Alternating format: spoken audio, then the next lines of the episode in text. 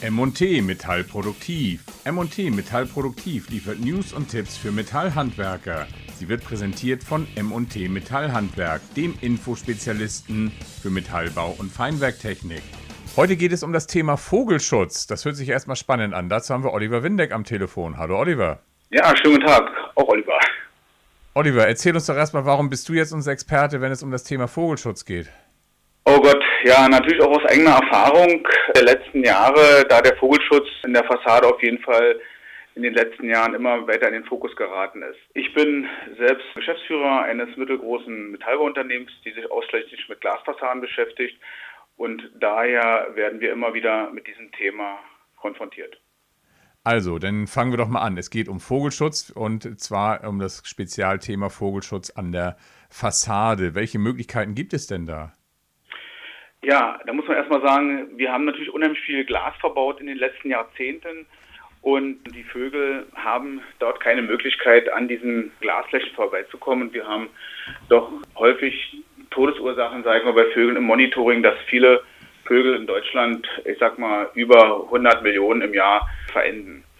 Da gibt es verschiedene Möglichkeiten, was man da machen kann, indem man dort Milchglas einsetzt, gemustertes Glas einsetzt, bombiertes Glas einsetzt oder Glasbausteine das will man natürlich nur bedingtermaßen haben, aber im Prinzip sind das die einzigen Lösungen.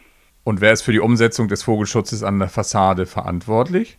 Das ist in erster Linie der Planer, nicht der Metallbauer. Das ist ganz wichtig. Allerdings hat der Metallbauer einen Hinweispflicht zu beachten, sag ich mal, die er in seinem Anschreiben aufnehmen kann und somit ist er aus der Verantwortung raus. Und was sollte der Fassadenbauer darüber wissen und welchen Tipp kannst du ihm geben?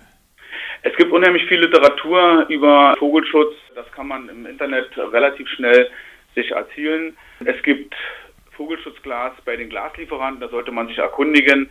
Das ist das Einfachste, um sich dort äh, Kenntnis anzueignen.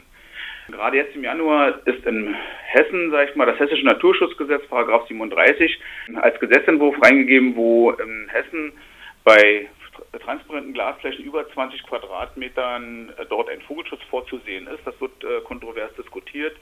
Mit Sicherheit muss man diese Verbesserung des Artenschutzes unterstützen, sage ich mal. Aber mit derartigen Sachen, 20 Quadratmeter, 25 Quadratmeter, wird man nicht weiterkommen. Wo kann ich mich denn sonst noch wirklich weiter intensiv informieren über das Thema Vogelschutz an der Fassade? Gut, da ist natürlich die Fachliteratur, die Fachzeitschriften geben dort einen Einblick. Die MOT hat dort auch schon den einen oder anderen Beitrag gemacht. Natürlich gibt es auch Vorträge im Verband Fenster und Fassade oder im Bundesverband Metall. Ich gehe davon aus, dass wir auch in diesem Jahr im Metallbaukongress über das Thema sprechen werden. Oliver Windeck, dann danke ich dir ganz herzlich zu diesem Spezialthema Vogelschutz an der Fassade. Vielen Dank. Herzlichen Dank auch.